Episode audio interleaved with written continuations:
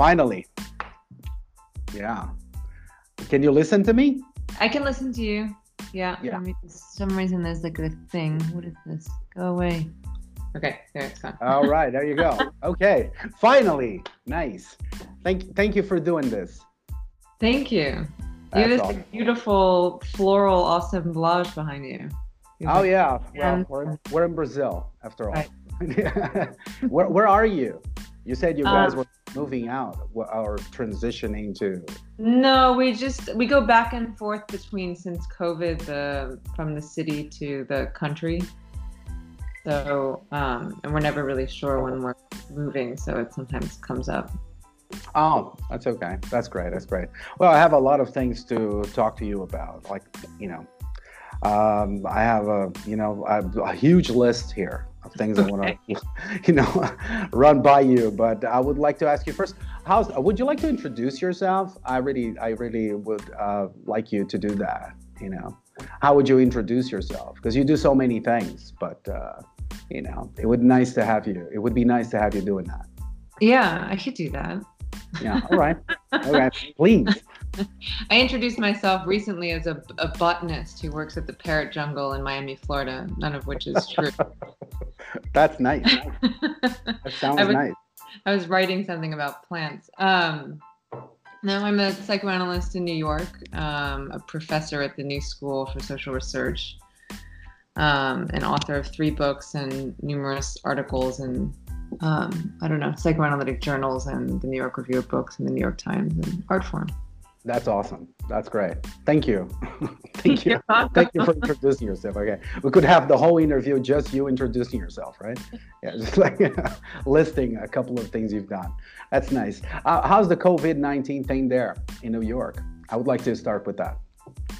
Um, it's much. I mean, it's it's mirac. I mean, it, it's really been a miraculous recovery. It was horrible, obviously, um, and sort of the kind of ground zero for the entire situation here in the U.S. But Mhm. um, like Mayor De Blasio tweeted last week that we're at like a 0.25 um, transmission rate, which is Mhm. great. I mean, it's the lowest that it's been. All right. Um, and in the city, I have just the feeling that people are very careful, and the city is very strange right now because um, all the bankers and all the tourists are not there. So All it's right. actually it's actually quite nice. It's like um, New York that you always wanted. Yeah. A New York without tourists, right? Me without tourists and without bankers. That's the important. without they all, bankers. they all went to their mansions. So yeah. All right. Well, fuck them. That's Yeah. nice. Yeah. yeah. Right on, right on. And uh, uh, what what about the uh, what about the election? I, I was reading so much about it this week, and I would like to pick your brain on that as well. So now Kamala is part of it, and you know, what do you think about it? Because we have a lot of gloomy sort of uh, perspectives regarding what is gonna what is gonna happen. Yeah. You know, I mean, know, last week I just swing like pretty drastically in my feelings about it. I was pretty dismal about it last week, feeling like he's gonna do everything possible to steal the election, even though um, it seems like by virtue of the popular vote that he's gonna lose. Um, although no one wants to say that anymore, given what happened the last Yeah. time. sure. Um, but I was, you know, I was really kind of moved by the Democratic convention, which I'm not normally moved by these things. Um, and I thought Biden did an incredible job. And I think the kind of backstory of Kamala Harris is very important in this moment. She's Southeast Asian and Jamaican and um, uh, from, you know, sing- raised by a single mother, basically, for most of her life. Um, Mhm. and her parents met and you know working for social justice during the protests in the 60s so it's kind of this amazing story um, i guess you know watching it however the question is going to be whether americans i guess want to identify with stories of suffering I mean, mm-hmm. even Biden's story is a stuff story of losing his wife, losing his daughter, losing his son, overcoming a stutter. I mean, it, you know, and and they're pushing the question of the failure and suffering of the American people. And Trump was the person who, on the one hand, said he's going to make America great again, which means that there's some suffering somewhere, but that's not acknowledged because it's all within this rhetoric of sort of winning. Um, Yeah. and the enforcement of whatever order and rights, you know, like bring America back to its rightful owner, kind of a um, propaganda. Yeah. I just don't know. like, you know, do yeah. people want to recognize that they suffer is a very psychoanalytic question, right? That's true. Yeah. Definitely, yeah. definitely. Yeah, yeah, yeah. Well, I think it's kind of funny because you have this whole after Trump won, I don't think like you know I, I, I, speak occasionally with a couple of Americans and everything, but I don't think people know the kind of influence that it had on you know like other areas of the planet, uh, especially here in Brazil, here in the South America. You know, like there's this whole thing where they call our president the Trump of the jungle, you know, or right. something like that. Yeah, yeah, and and I think that this whole uh, you know far right movement got out of control. But I, am I'm, I'm, you know, I don't, I don't, you know, uh, you know, different from you guys, we're not really seeing, a, you know, any light at the end of the horizon. We're not really optimistic about this kinds of stuff. The COVID situation here gets, you know, worse and worse every day. We got like a thousand deaths every day, and um, you know, half of the population just denies it. It's just like a very that's a that's another really interesting psychoanalytical point about it. It's like a bunch of people living in denial, like this is not happening, like this is somehow fake news, and all these little terms that Trump came up with, you know, and now it's like in in some you know countryside, um, you know, a village here in Brazil, someone is saying the same thing. You know, it's the power of this thing that really intrigues me. You know, like because it started it started with him you know and then it just like swept the fucking world you know it's just like right. it's it's kind of frustrating to think about it you know because we don't know how we're I mean I haven't it's interesting to say the impact that Trump's having because I always thought of both Russia and South parts of South America as um, the models for Trump and not vice versa. I mean, like yeah. when, you know, I was complaining to Vladimir Safatle mm-hmm. um, about Trump, and he's like, yeah, this is old news for us. You know, this kind of That's experience. Yeah. yeah. yeah. Oh, well, I don't know. But I also, you know, probably he emboldens um, in in a certain way the the dictators. I mean, not just by cozying up to them and making it politically viable for them to do what they're going to do, but also just watching. Definitely, um, yeah. how much he gets away with. Yeah. Oh yeah, oh yeah. Well, and here we have this whole thing when you talk about like dictators in South America, and you have the whole our economy um, uh, minister, and they have this whole like uh, Chicago Boys uh, economical school that has been um, you know, somehow advertised as this, you know, this is going to save the country economically. This is going to be the one thing that is going to change our economy and put us back on, on, on the map and all that kind of stuff. And now, you know, two years in and nothing has happened. The economy hasn't, you know, been as, as bad as it was when it first started. So it's just a little weird, you know, it's kind of funny to, to think about that and see how these guys had so much influence in Chile uh, with Pinochet and all those things. And it feels it feels like here everybody will buy whatever they're selling. You know, mm. that's kind of a funny thing. You know, whatever they're selling, they're just like, okay, I'm in. Is it okay in the U.S.? Is it popular there? We'll do it. You know. So, right. well, now we're kind of thinking that maybe if Trump gets like his ass kicked in November, then there will be a shift. You know, there will be a little change. So we're kind of we're rooting for that as well in a way, you know. So, well, I'm rooting for it. Also because if if he wins, then I, I might have to leave the country. yeah, well, you gotta gotta you know you gotta know your enemies, right? Right. Yeah. Yeah, definitely, definitely. What what what about the left? Because you know, like uh, I mean, um, there's this left here, you know, I'll first start talking about a little bit about politics just to sure. just to warm up. Yeah, um, the left here is kind of a joke, mm-hmm. uh, and yet this is our only way out, right? right. Uh, how, how do you how do you uh, paint a picture of the left there? After Hillary, after everything that happened with the last election, and you know, we had the New York Times saying there's no way this guy's going to win, and then next thing you knew, okay, he's the president. Right yeah. How, how do you, I, how do you... I think that you can't underestimate um, the problem that on the one hand i think that there were massive symbolic gains with someone like even Clinton to a certain extent because he wasn't that kind of prototypical white conservative male and he he spoke to a younger generation. So the symbolic nature of Clinton at the moment that he came into power I remember it as a young girl in the 90s. I mean, I remember him with the saxophone on Arsenio Hall, and it was like, wow. Wow. Wow. So, uh, so. And, um, you know, and then Obama, of course, was, I mean, symbolically huge. But then I think there's also a sense of betrayal beneath that symbolic victory, which is that they ended up playing into corporate capitalism as much as anybody. Um, and that, you know, this was a long process, let's say, in the erosion of the um, kind of growth of the middle class and growth of things like Social Security since World War II. So you had these symbolic victories that at the same time, uh, actually, there are detrimental real effects being felt and that are certainly being felt now at this point, which allowed, I think, Trump or someone like Trump to step into power. So one of the things that we always say is that Trump is a symptom of a larger problem in the United States, you know, which is, of course, yeah. also why the question of systemic racism is so huge right now.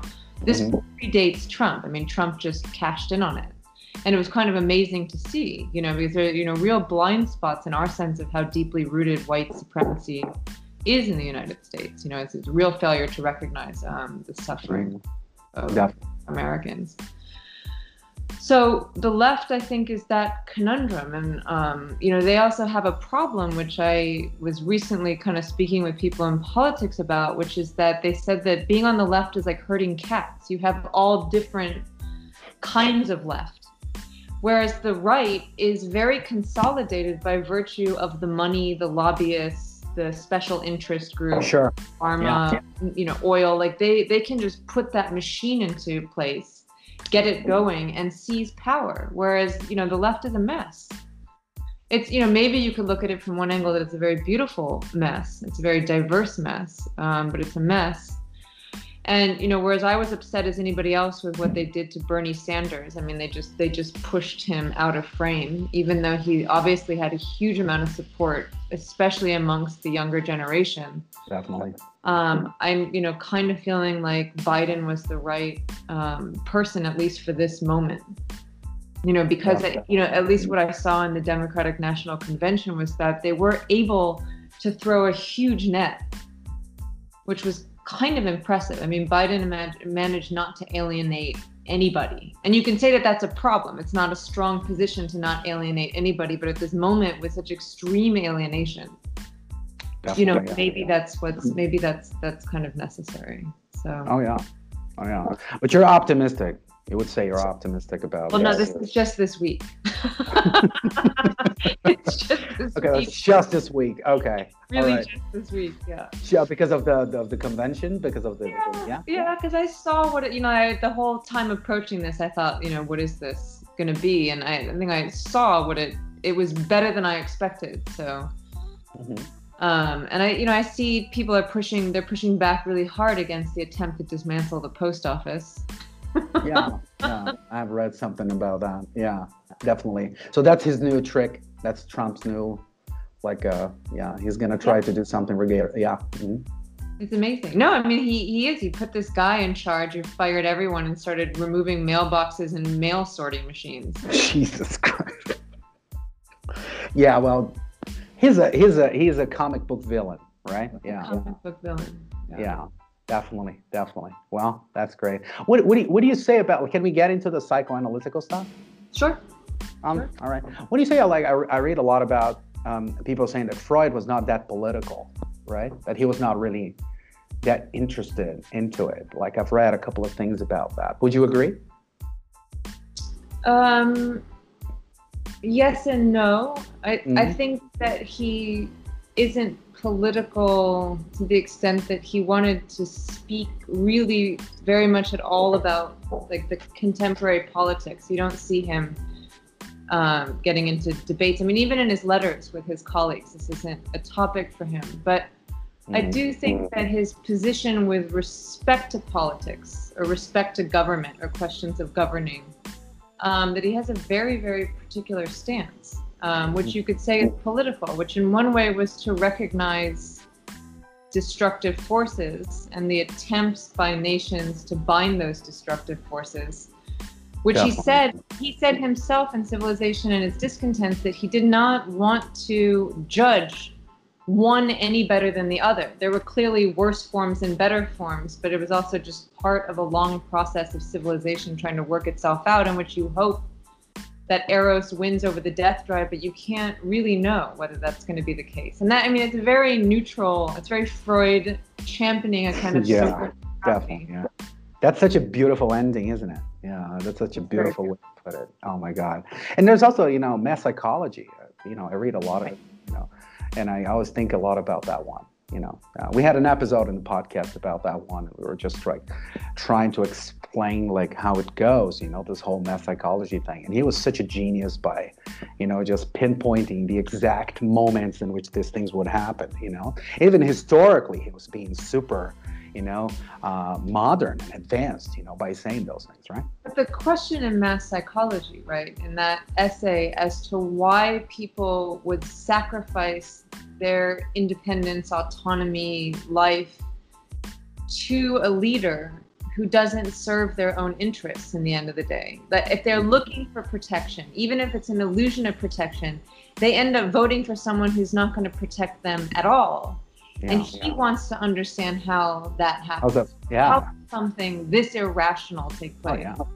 And that's, that's a just, that's a deeply political. I think it's mm, the only political that, question we should be that's asking. That's exactly what I think when I read people saying, "Well, he was not that much into." I think it was Roudinesco or something like that, Elizabeth uh, Roudinesco, that was saying that he was not really going deep into politics and whatever. Well, uh, by the way, what did you think of her biography of Freud? Um, Roudinesco. Yeah. I didn't read it. I read the one on Lacan, of course, but I didn't read the one. I, I don't like reading people on Freud. You know, there's like the Peter Gay, there's the new Joel Whitebook. I can't stand when anyone, I, I don't know, I love Freud so much that I don't want to, I don't know, I don't want to hear them tell me about him. I can't really tell me about Lacan because I think it's funny. it's funny that all right, that's cool. That's cool. That's cool. How did you first? Can we can we go back and I think you're uh, uh, you know in terms of generation, you're just like uh, technically kind of like me in terms of uh, being um, around that kind of stuff in the '90s, right? I mean, that's when you first got in touch with it, yeah? Yeah, it would have been like yeah towards the middle '90s, yeah. Mm-hmm, mm-hmm. Well, do you remember that moment? Can I ask you about that? I don't know sure. if you want to talk sure. about it. Well, you know, um, what was your first contact with Freud? When did you first like, like, oh, that's a Freud. I'm gonna read that. Million. I have like a million contradictory origin stories, but um, which I also like. That you know, like you could pick up like many different articles, and there's like a different story each time. The one that's coming to mind now is um, like going to the Barnes and Noble. Although I don't think it was Barnes and Noble, it was called something else at the time. But whatever, you know, like in a strip oh, yeah. mall in Miami. Right. And getting Otto Kernberg's severe personality disorders. And no, I didn't really know what it was, but I, I picked I, I bought that book and it helped me a lot with my mother. and you know, I look at this book now because Otto Kernberg is unreadable. I also don't like him very much, and I think he's annoying. But yeah. um, it's also unreadable He's like he's a he's a very bad writer. It's really boring. It's like over jargonistic. You know, everything is very formulaic. It feels like you have to take a course to read it. Right, but I don't. So how did I read this when I was 14 years old in a mall and like understand it? In a mall of all places. Yeah, right. definitely. yeah, but but that was the first one.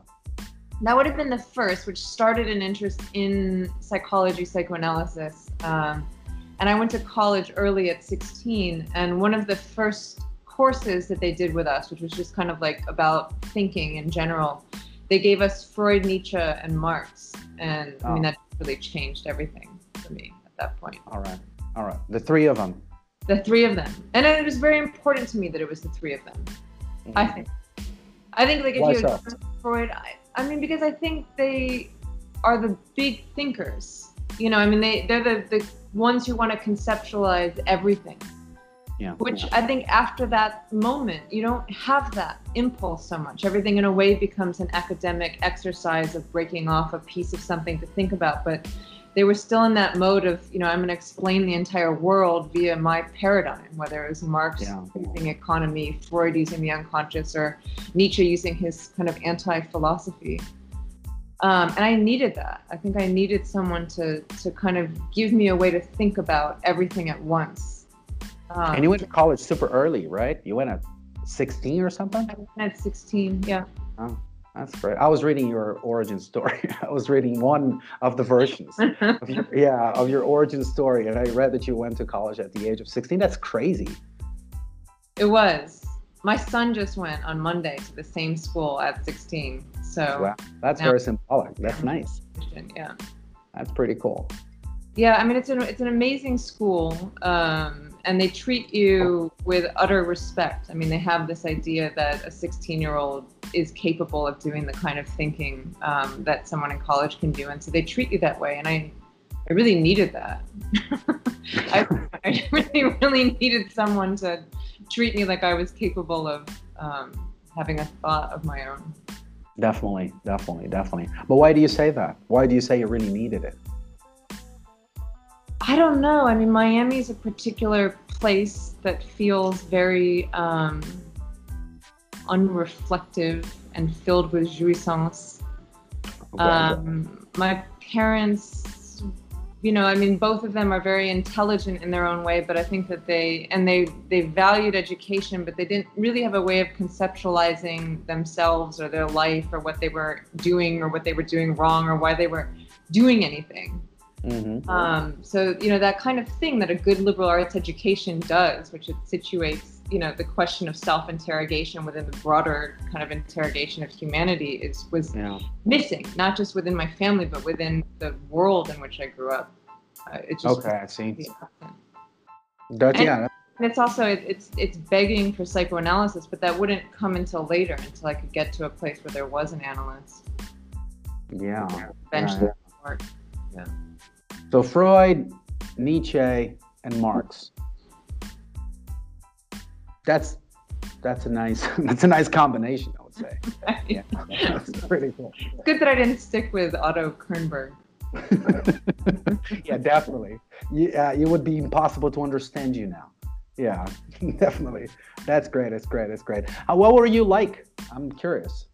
Like when you were like in the 90s, because we had so many interest. I was there in the 90s. I Yeah. lived lived in the U.S. in the 90s, and it was so interesting and it was so amazing. And you had so many interesting things happening at the same time with uh, books and, and authors and, and movies, and there was this whole like independent um, uh, movie makers Yeah. you know breaking through. It was so fucking awesome. And and then with the music right? I mean the music was just fantastic back in back in the day.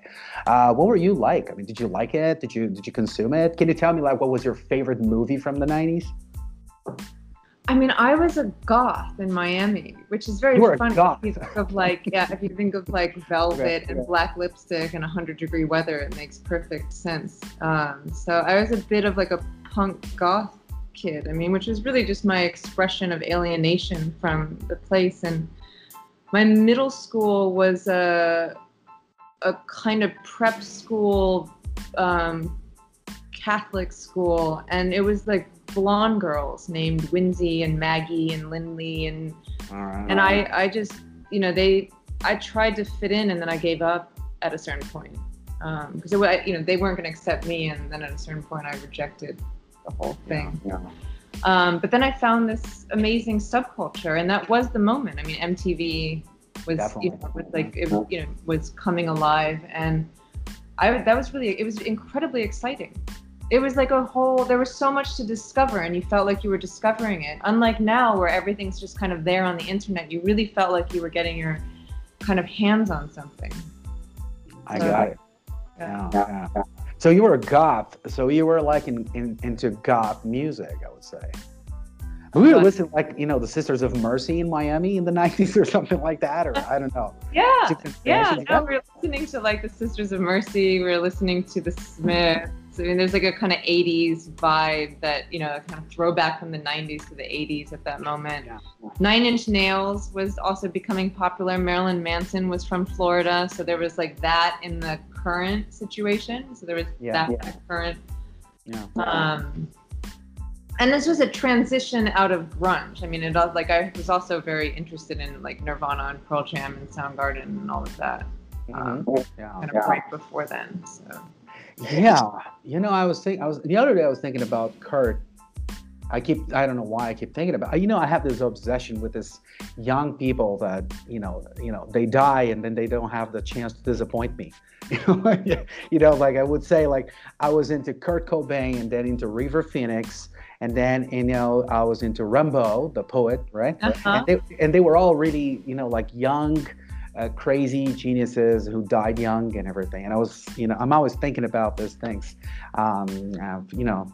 Uh, just for kicks, you know, I like to think about it sometimes. And I was thinking about Kurt, and I was thinking about his uh, suicide letter, in which he says that, uh, just like Hamlet, you know, he, he must choose between, you know, life I and death yeah and it's just it was just you know i was i was i was thinking about that i was thinking that when i was uh, like in the early 90s when i was getting to know a little bit about literature and everything it was all about reading that book, you know, reading Hamlet and Faulkner and all these things. You know, they were really a, really interesting preparation uh, to to to get into Freud and then reading interpretation of dreams and all those things. But it felt a little different in the 90s. I don't know. Now when I talk to people that are studying psychology or psychoanalysis, it just feels like, you know, it's much more into I don't know. I don't know how to say that, but. Uh, it's just like much more calculated i would say you know like it's, it's not that right yeah it's like a yeah. professional interest yeah mm-hmm. no no no this felt it felt which was nice about that moment was all of this felt incredibly existentially like vital you know you yeah. weren't you weren't interested in these things because you want, had the idea that you could one day be it you're interested in it because you couldn't live without it Exactly. Like, you needed it. Yeah. how to yeah. like you know be a person and I mean this is the difference I think with millennials is that they're already programming their careers from you know the moment that they're in high school. I didn't I never thought about a career. I thought yeah, I'd no, figure I don't think anyone. I don't. I don't think anybody who watched like Slackers was thinking about a career, right? Yeah, that was that was a different generation. It was totally different. It was like a crazy concept that you're going to think about everything. And I talked to, to everybody. I talked to my kids, and sometimes we're having these conversations, And it's just so insane, you know, like, what am I going to be? You know, we have to think about that. And, you know, like, you're just like, what? You know, for us, it was totally different, right? It was all accidental and it yeah. was kind of beautiful. Yeah. Because, I mean, I was I was really invested in being angry and upset and sad. With you know, you could you could spend a lot of time in in this you know in this uh, investment with it. Oh yeah, oh yeah, oh yeah. Like the first memories of music that you could play or sing, at least for me, was like Joy Division. And it was like just was just super sad kind of you know music that was like, oh, that was kind of a lullaby you know? Another person whose life was cut short that can't disappoint you. Yeah exactly. There you go. Yeah. I have my i have my list of writers. I mean obviously there's mm-hmm. people like sylvia plath but there's ingeborg bachmann paul celan. There's like a whole bunch of poets that died young. Yeah i keep track of. Yeah yeah yeah. The, the other day i was i was writing something about freud and rimbaud because i was trying to to make a make a point about where were they in Europe at the time, you know, like, you know, when Rimbaud was just going crazy in the, you know, with Verlaine in, in Paris, uh, right. Freud was 15, right? So that was like, I was trying to find it like geographically where they were and historically what was happening at, the, at that time, you know? And I got some, some, some letters that Freud was writing at the time and this kinds of stuff. And it was interesting to see how they were somehow, in some way, um, technically talking about the same thing because I, you know, I think, you know, I don't, I don't know about you, but for me, it was so interesting when I read, you know, that uh, the clairvoyant letter that Rimbaud wrote to his teacher, and then he says like, uh, you know, the, the the the self is another person. Like that's the first sentence, you know, in that yeah. thing. You know, the self is another, is another one. You know, you have another one inside of you. And then right after that, when I started reading Freud, I was just like, oh my God, this is what he was talking about. So I made that little connection. You know? Right. So that right. was so it was so interesting to see these things happening. You know, it was just so beautiful at the time. You know, it really felt like you were discovering something. You know, yeah. and you had all the music and you had all these things, so it felt like oh, this is all coming together. It was interesting back then. Yeah. and also the writers from the 90s you know like david foster wallace and all Mhm. those you know it was so it was so interesting another person to be put in the list That's right. That's another one right there yeah did you read all those guys did you did you like it did you like all those jonathans jonathan Lethem, jonathan safran foer Yeah, Jonathan Yeah. Franzen. yeah They're all in, they're all in Brooklyn now, right? I mean, not yeah not David Foster Wallace, obviously, but um, no, no. I actually was not a huge. I I didn't, read any contemporary fiction. I mean, I, I really like there was except for Toni Morrison, who was actually really important to me. I mean, I had a teacher who gave me gave me Beloved um, in high school before I went to college, and it was the first time I read a book that I felt like, oh, this is a book, and I. Um, there's something important because it wasn't it wasn't a it wasn't a kind of start to finish um, very conservative narrative you know like a beginning middle and end of a story like beloved's Yeah. wild i mean it's this chopped up kind of just all all jumbled yeah. And i think that that's the only thing that i could understand because that was my internal experience at the time. So to have a novel give that back to me but also you know within the context of trauma and the just like the problems with america and the history of america felt right to me. And so i was always disappointed with these guys the i Jonathan why yeah for being for being a little rhetorically conservative at the end of the day. Their ideas might be wild and they might be kind of bred in this. Um, yeah when Interesting push comes to 90s shove, atmosphere. yeah When push comes to shove, they're incredibly conservative. So, I, I know no. um, but I went back. I mean, I went I, I went back and did like a lot of post-war German literature, um, and then did like you know. Flaubert and Proust. I, did, I spent a lot of time. Yeah. Yeah, sure, sure, sure, sure. And and that was so important. I suppose that was really important, right?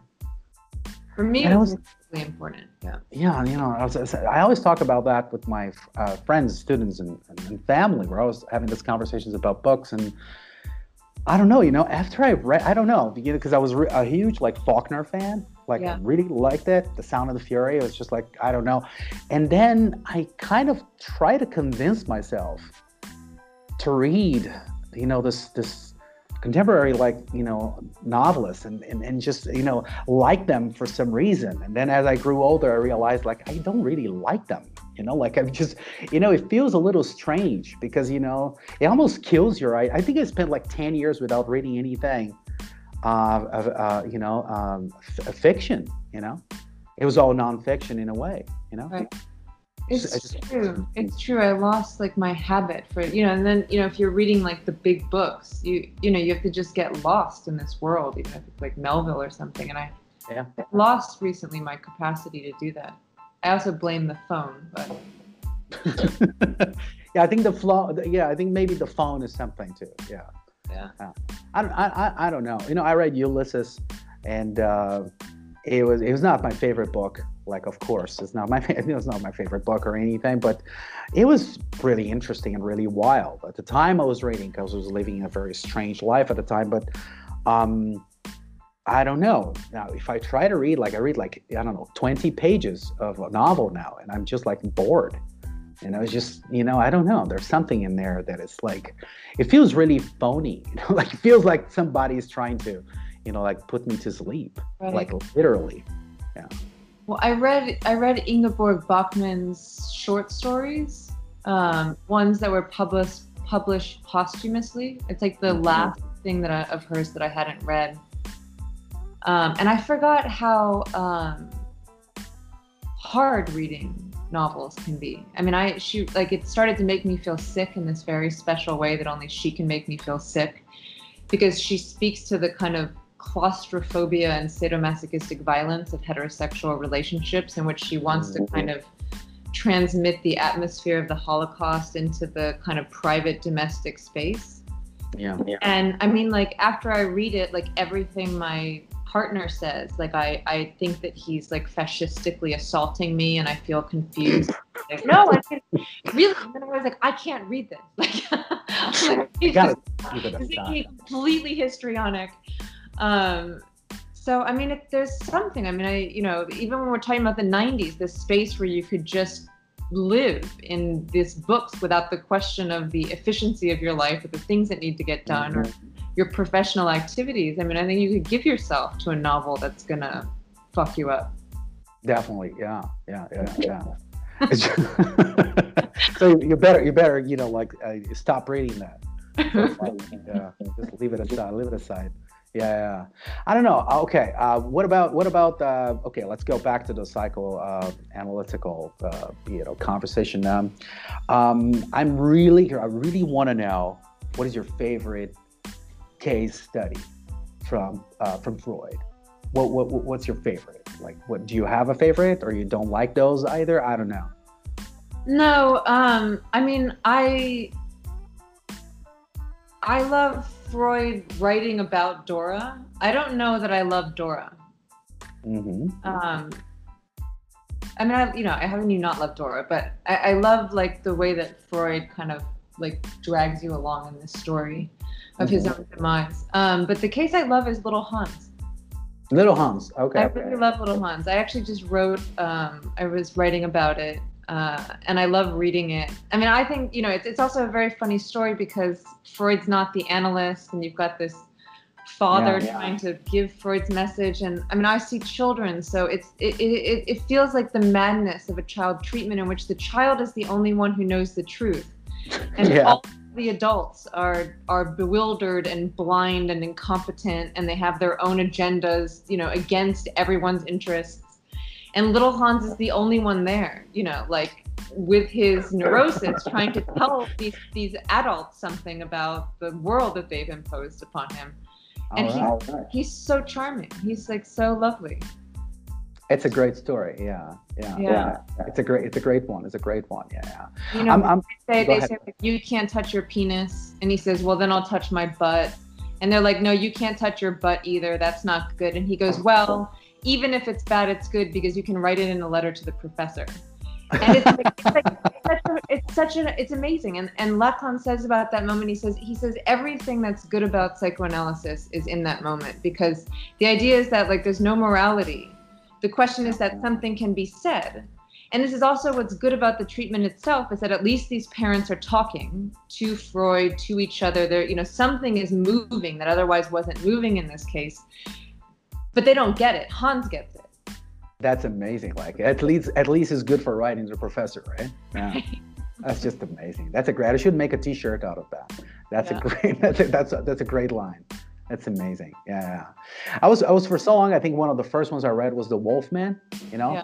Sergey, and uh, I was really obsessed with his like uh, book that this um, Austrian journalist wrote about him. You know, like The Wolf Man, sixty years later. Have you read that? I don't know if you've read that. Yeah, Karen Karen Obholzer, I think is that, that's her name now. I was I read recently Catherine Clement's book, The Weary Sons of Freud. I mean, I had read it a long time ago, but I was rereading it, and she goes over the kind of the post history of the case, where he ends up with Ruth Mack Brunswick, and then ends up being paid for by the analytic institution. It's wild. Yeah, yeah, definitely selling his paintings and yeah. just like you know, uh, telling telling reporters like I gotta I gotta consult a couple of people before I talk to you. Just right. give me a couple of weeks, you know. Yeah, that was just that was just amazing. Yeah, that was just amazing. And I, I was I, I read it again recently for the pod, and then. Um, and then I read it again with the with the with the, the this book, this Karen Obholzer uh, book, and it's so good. You know, it's just so good. You know, like he's such a character. You know, it's just like fascinating. You know, but it's specifically because it doesn't work. I think that's the thing. Because a lot of I know I know a lot of uh, analysts and, and a lot of people in the community they kind of debunk that one. They say that's a terrible book. This is like destroying the whole legacy of Freud and everything. And I see it I see it completely differently. You know, I just see it, that's amazing. It's you know. Amazing. Right. Yeah, it's just great that it didn't work. You know, that's just amazing. Yeah, let's just hear from this guy now. What's going on? And you can you can listen to this guy talking at the age of 90 or something, and you can see that he's still damaged. You know, and he's still making like really erratic comments about you know weird shit, and you're like, oh my god, this guy, man it's just you know like you know it's just the same as he was sitting there on the couch you know? And you read from freud's books and the, the accounts. So fascinating. Yeah that's great. That's a great book. That's a great one. Yeah. I had a dream like a last week or something that had a wolfman I was going up the stairs and there was like a mechanical butterfly that was moving in like a very strange way. And when I woke up, I thought about the the butterfly wings in the Wolfman case. It gave him anxiety in the way that they would. Yeah. Mm-hmm. Yeah. That's great. That's a cool one. Yeah.